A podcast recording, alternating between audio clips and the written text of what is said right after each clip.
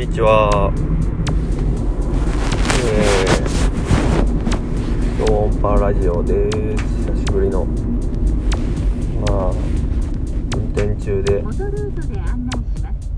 ケットに、胸ポケットにスマホを入れて話しています。今日は11月の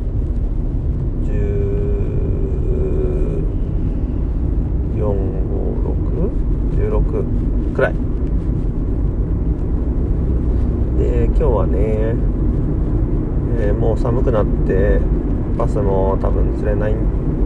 釣れづらいくなってきたんですけどどうしてもあと1匹でも釣って釣り釣りたいなと思って今日ね朝から千葉の野池に行ったんですけど釣れませんでした。で昼間はちょっとよあのちょっと昼寝して眠かったんで。で途中偶然あの養老の滝って場所を通ったんでちょっと今度行きたいなと思ってたんで下見をしてちょっと滝を滝巡りコースをとか車止める場所とかバスで行ったらどうなのかなとかそういうのをちょっと調べてづいたら2時とかになってたんで夕間詰め狙いにまた別の野池行って4時くらいに着いてそこでもバスは釣れませんでしたがギルが釣れました。ちょっと大きめの。多分今年最後のギルになるんじゃないんでしょうか。でまあ近況というか前回のラジオから、えーいろいろあってあの亀山湖でね亀山ダムか亀山湖かどっちの呼び方かわからないところでの、えー友達同士の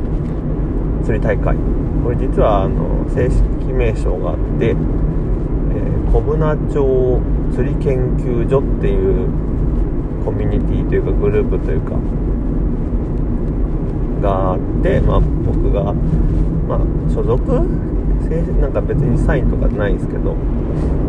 9人くらい今いてそれであの毎月大体毎月1回釣り大会やってて、えーちょ先週の日曜日に最終戦を迎えました、えー僕はまあ今回ちょっと頑張って去年去年から、まあ、正式に言うと一昨年の最終戦から参加して最終戦1匹も釣れずえー、だったかな？ん？で去年はえー、ちょっと亀山でソフトルアー使うのが嫌だったんでソフトハードルアーで頑張ってやってたんですけど1年間2回くらい休んで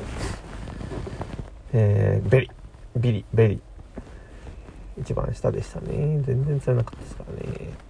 で今年はちょっと全部出て全日程出場してちょっとあのワームも解禁しまして、えーなんとか2位にああまあそうですね。えっ、と前回の時点では2位で最終戦えっ、とですね結果的にはあそう前回ですね僕5匹っつってリミットメイクしたんですよねキーパーさん。奇跡的な奇跡的に。で今回は今回も多分ちょっと寒かったけど多分いけるんじゃないかと思ってかなり自信あったんですけど1匹だけっていうね、えーで 220g っていう超軽いやつですね。でまあね反省点をいっぱいあって多分ちょっとサバ読んでるかもしれないですけどあの8バイトくらいあって釣れたのは1匹だけでしたで8バイトっていうのは今頑張って思い出すと開始してすぐですねもうね結構人が多かったんですよねボート頼朝ボートから出るボートもでもスタートした時点でもうみんな僕が行こうと思ってたところに結構23人入っちゃって本当は押しようもないからボートですぐのところでえーちょっとね今作ってるプロトタイプのルアーを。プロトタイプっていうとあれだけどもちょっとこれ面白いんじゃないかなと思って作ってるルアーがあってトップなんですけどトップトップじゃないなちょっと沈みます。そのルアーを、えーボート出てすぐ逆にあの出てすぐのところみんな打たないんでで打って、まあ、ちょっとあいい感じだな出そうな気もしたんですけど出なくて、えーすぐね野良ネズミに変えたんですよ。で野良ネズミで奥の方にまあオーバーハングの奥の方行って2頭23それからもうまあ56頭目くらいに、えー食ったんですよね。でも乗らなくって野良ネズミだけに。で、えーその後は、えー反対側かな？反対側っていうかあのボ頼朝もボートの左の出口を出てすぐ左手の、えー壁島島回りですね打ってで先頭まで馬馬の背まで行って出なくって反対岸ですね。いやそうそうそう真後ろでねもう一人の参加者があの結構すぐに1本釣ってましたね、えっと、カバーで多分テキサス？ブルフラットだと思うんですけどね。ブルフラットの名人なんで。でそうその人もいなくなったんで反対岸のんびりやってたらまた野良ネズミであこれちょっとバイトかな。まああのこれどどうバイトというのかわかんないですけどチェイスかな？こう奥の方に投げて引っ張ってきてピックアップしようとしたらめっちゃ魚が追いかけてきてこうモワーンってなって。マジかっつってすぐダブルスイッシャーをねフォローで投げたらホール中に食ってたんですよ。で見えてそれが。でヒュッて合わせたらあの全く手応えなくて。これで数バイトまあ僕の中でちょっとチェイスだったけど3倍あの3バイトですね。バイトでした。でその後、えー前回ね3本釣れた。一気に3本釣った場所があってそれがまあボートブレトンボートの右側の出口周辺ですね。あそこでまあもう結構いろいろやってダメであのまあ、えーもう早速ワームの出番で前回バスを3本釣った、えーレッグワームのスプリットショットリグちょっと重めの、えーガンダム何噛みつぶしつけてウェイトつけて、えー底ずるべきですね。5メートル56メートルくらいライン56メートルくらいの深さだったと思います。でそこ結構ね前前は結構すぐ当たったけど全然なくて。ボイルとかもあったんですけどね。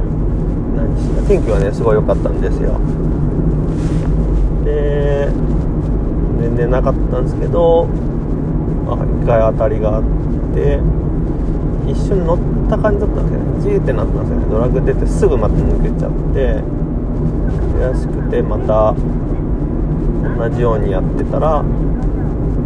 20 30分後にもう一回当たりがあってジーってなってまたすぐ抜けちゃったえーってなって。でこれで 5?5 バイトで、えー今度は、えー最初にね野良ネズミがあったらあったりで当たりがあったあったりあちょっと待ってそれ1個ね悔しい判定だな。ね実はその2バイト目あたりですね2バイトあたり目くらいに、えー他のメンバーがね来て、まあ、まあ仲間同士なんで「丸さんどうすか?」っつって「釣れてますか?」っつって「ダメです」って言ってその人も「ダメでした」って言って僕がそのね2バイト目をの前か後かちょっと覚えてないですけどその時間その時間であたりで彼があの僕が1バイト目を釣ったところですねそこら辺に来てたんで「あそこであの野良ネズミで出たんですけど乗らなかったんですよね」って言って「野良だけに」みたいな言ったら「えマジっすか？じゃあいいっすか真野さん？打っていいっすか?」って言ってで56分後に後ろの方でバチャバチャバチャって「真野さんサンキューです!」って言ってなんと野良ネズミで釣っちゃいました彼がまああのその時はね素直にね「あよしいやおめでとうございます。やったー!」って喜んでたんですけどなんか後からだんだんちょっとあうわ悔しいなと思って。まあそういうこともありましたがどこまでいましたあそうそう。で、え1バイト目があったあたりに戻ってさっきはここで野良ネズミとねあの作ってるルアーを投げてたんですけど今度はそこでまたあのレッグワーム投げてでまた当たりあったんすよ。チって。で乗らないで。これ 6, 6バイト目。で乗らずで6ですね。でそのもうどんどんどんどん時間だけが過ぎてで今度はちょっとあの頼朝ボートのからすぐ出て向かいの奥ばったところですね。のところで出てあのさっき僕が2バイト目のとこで最初にカバーで釣った人が途中で来てこう世間どうつらい大変だ今日きついねみたいな感じで話しててでその時も野良ネじゃなくてレッグアーム投げてたんですけどそれを橋のね橋桁橋桁になんてこう釣れたことないですけどね。なんかなんとなく投げてスプリットショットでレッグアームズ引きしてたんですけどコーンって当たりきて「おっしゃ来た!」ってなってちょうどその話してる最中。ひどい話ですよね。目の前で。まあまあ自分がね目の前で釣られたらちょっと嫌ですけどなんと釣れちゃいましてね。それが7バイト目の 220g でよや唯一の1匹のバスでした。でねそこからまたあ確かねもうもう一回そのよりえっ、ー、とね3バイト目と4バイト違う4バイト目と5バイト目があったところにまた戻ってやってて。まあ結構粘ったんですけど。ね。結局ずっと島回りで前回5本釣れたもんだから島回りから全く動けず、えー最終戦終わりまして、えー結果 220g その日はえ5人かな？5人中65人中4人が釣れて、えー僕はその今一番軽いイベントであ違う。7人中5人が釣れて、え1位がなんとさっき1バイト目のところで、えー後から来た仲間が野良ネズミで釣った 770g が優勝っていうね。悔しかったですね。後から考えると。今回ねやはりいつもと違うロッドをちょっと使ってなんかあのずっとシーバスに使ってたロッドが使いやすいかなと思ってそのままあのちょっと固めのシマノの竿にリアルーナだったかな、えー PE もねシーバス用のまんま。1.55くらいの PE に20 22ポンドか20ポンドくらいのリーダーフロロです。ね伸びないやつ。で野ネズミ使っちゃったもんだからきっと硬すぎてあの加えた瞬間に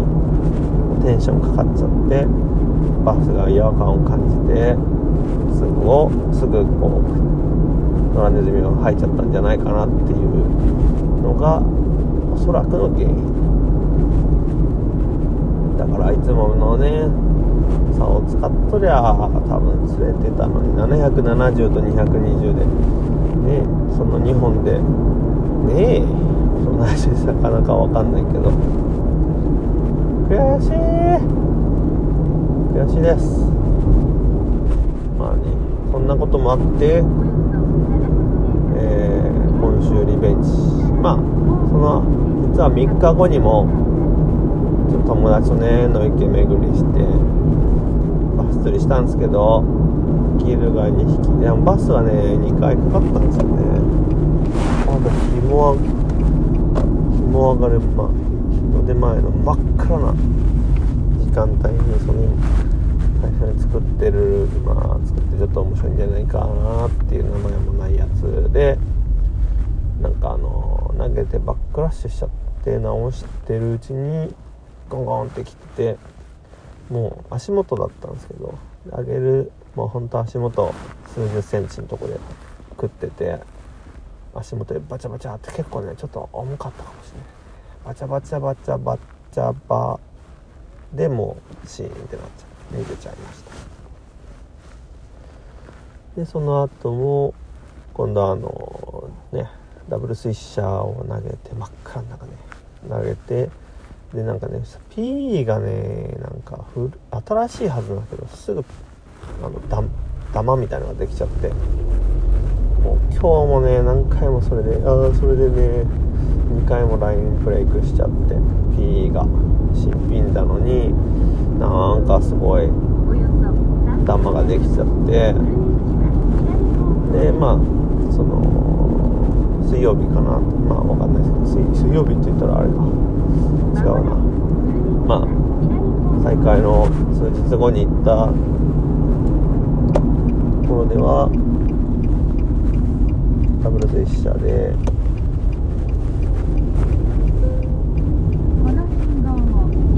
あ左かよ間違えただ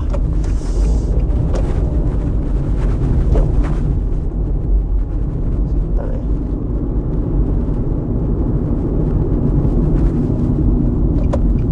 あすいませんえっとですね。そうそう。そのね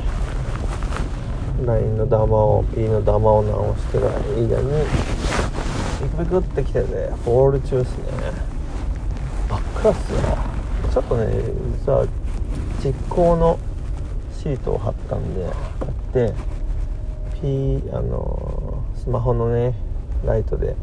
めっちゃ当てたんでピッもうギラギラに光ってる状態のものをホール中にビクビクってきて起きたっつって。それも水面で暴れてバレちゃうんですねおそらくバスちょっとそれもね30前後じゃないかなってあその後ねギルが23本釣れたんですけど写真も何も撮ってないですね。暗かったしお左なんですかこれ。左なんですかね。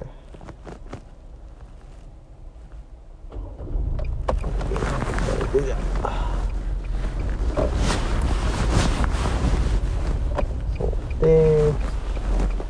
まあその後も全然ねいつも釣れるようなところでも全然釣れなくてまあ悔しいと思って今日またリベンジに行ったんですけどね。ギル1匹。バスっぽい当たりがさ多分多分妄想バスバイトが2回くらいありましたが。まあ今年でも今年はもう終わりですねバスは。なんでまあシーバスや海海釣りとかヘラブナとかねなんか久しぶりにやりたいな。あとタナゴね。でまあそんな感じでえー、うん。近況報告と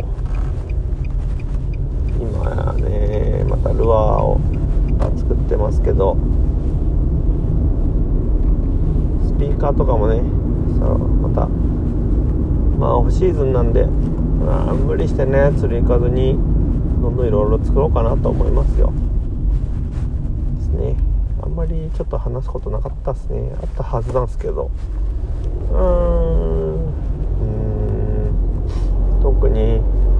特に特に。ないかもね。まあなんかいろいろアイデアはいっぱいあるんでどんどん形にしていきたいなとは思います。まあ今年はね今シーズンはねルアーいろいろ作ってトップのルアーは作ってたけどやっぱりちょっとねまずは釣りたいってことでダブルフィッシャーとかってね本当にちっちゃい55ミリくらいのネックワームと同じ2.5インチ2.5インチですね。同じ大きさで木を削って水車作ってたんですけどまあそれは釣れるってことは分かったんで。であとはちょっとねそれプラス、えー、ちょっと巻物系が欲しかったんでサーチベイトみたいなねクランクでこうねちょっと前にあのー、なんだっけアイバイアイねメガバスと今活のコラボルアークランクベイトをねこう投げたらもうやったら釣れたんであれってすごい悔しかったんですよね。なんだこの釣れるルアーはと思って。でそれに匹敵するようなまあ匹敵っていうか、まあ、同じようにそれと同じそれが釣れた時のレンジとかを思い出しながらこう巻物みたいにこうなんかなんなんていうんですか？ポンポンポンポン投げれるような。ウェイトもあって操作もしやすいルアーが欲しかったんでその作ってたねダブルスイシャーと同じボディでそれをチャターにしてみたんですよ。ちょっとねワイヤーとかを使ってねヒートンとワイヤーを使ってチャターにしてまあでもちょっとね結構ライントラブルがめちゃくちゃあもう一個あった思い出した。それでそれでのー、ちょっと前にね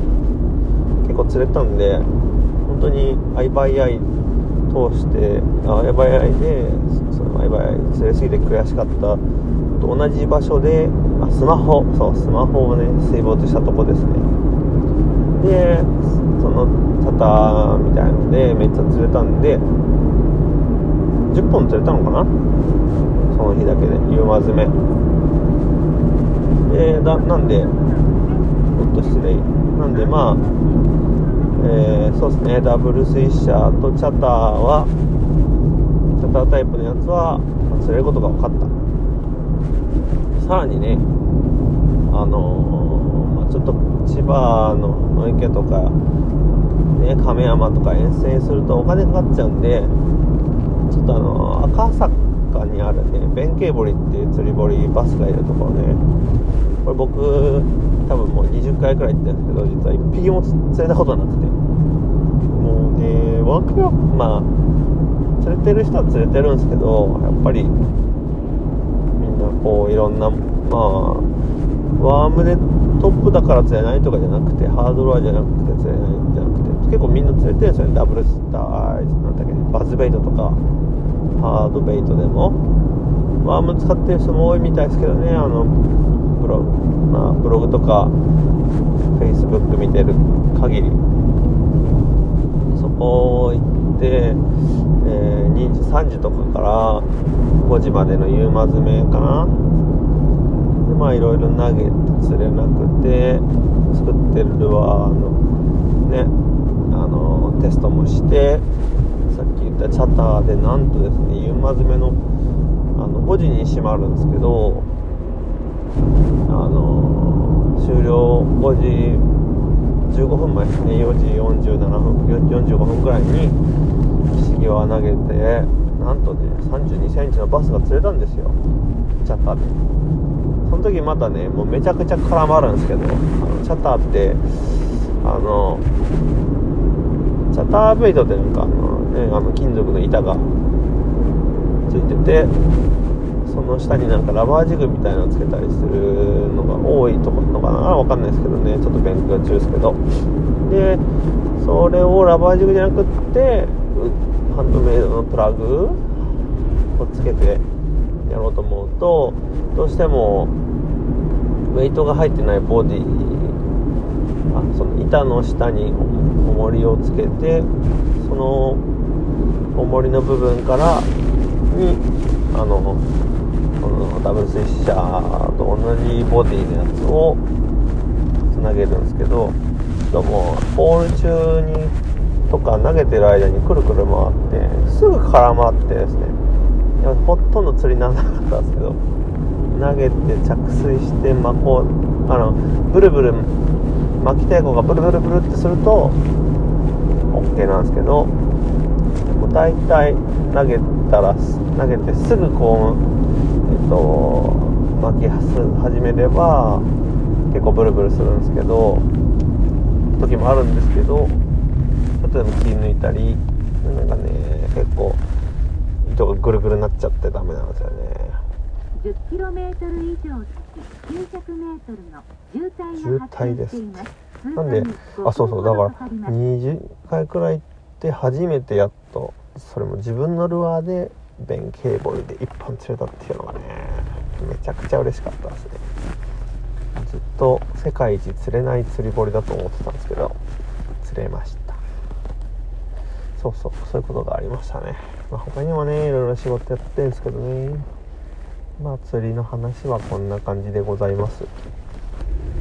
えー、今20時2分。家に到着予定時刻21時24分あと1時間半くらいこの車を23時までに返せばいいんでまあ余裕ですねえー、っと今移動中ね聞き逃してたラジオとかポッドキャスト全部聞きの聞いちゃってもう暇だったんで暇だったまあ運転ね運転してあこれねもう一個はその最新のニュースなんですけどえー、っとですねこの千葉にの野池に帰りにですね中古釣り具屋さんがあってたまあ大体寄るんですけど帰りに。まあ見て、ま、結構トップのねインディーズのハンドメイドルアーの中古が結構置いてあってああなんかこうあこれあの人が作ったやつだとか結構ね知り合いが作ってるものがいろいろ置いてあっておおついにこの人のが中古に並ぶようになったかみたいな。そんな感じで見てるしこんなかっこいいのがあったんだとかあのー、ねどうやってあのー、ペイントとかリグとかねそういうの勉強しに行ってんすけどね。で1週間くらい前に友達と来た時にですねっごい懐かしいロッドが中古で売ってて。僕がちょっとよく思い出す思い出せないですけど多分カナダカナダに留学している時に、えっと、日本に帰ってきて一時帰国してる間かな。ちょっとよく思い出せないですけど時にねあのその時もすでにトップの釣りが好きだったんですけどあのパームスエッジっていうねアングラーズリパブリックですかね。あのフレームズフレーム？フレームズ？っていう釣り竿のシリーズがあってなんかあのあヤシの木のね。マークのやつが売ってあのね結構人気の釣り竿ブランドなんですけどそのね高校の時だったか学生の時にそのなんかこのトップウォーター用の限定で売ってたんですよね。それを買ってカナダで結構バリバリ使ってたんですよ。でそれをまあ、えー、日本に帰国する時にですねまあ友達にあげたというか預けたというかあげたんですよね。でまあ日本帰ったらもうまあ地味に働くとか言って釣り竿釣り竿系全部あの処分したり預けあげたりしてたんですけどまあちょっと余裕が出てきてトップの釣りしたいなって思った時に友達にああのあのファームセッジのさ竿ってまだあったりする？って聞いたら「いやもう売っちゃったよ」って言ってたんですよ。でその竿が結構綺麗な状態で1万ちょっとで売りに出てたんですよね中古で。それをですね先週は僕はもうこれ買うしかねえなこんなチャンス二度とねえよと思って出会いだし。だけど買わなかったです。いろいろタイミング的な理由で。で今ちょっともう本当に諦めてたし今日も買うつもりなかったんですけど偶然ねなんかあのカーナビに入れたルートそこを通るってことになってでちょうどねあの ATM 行ったりし用があったりセブンイレブンが目の前にあってその目の前の釣り具屋ででまあ閉店まだしてなかったんですよね。で入ってしまって、入ったらそこの釣り竿のコーナーに2人くらいなんか超なんかつわもの系の釣り人が立っててやべ取られると思ってパッと手に取ってパッとレジに持ってってくださいって言って買っちゃった。Oh shit 間違えた。Oh oh oh oh oh no およそ 6km 斜め左方向です間間違えた。か。そう。再現情報やっちまいました。釣り竿買っちゃいました。っ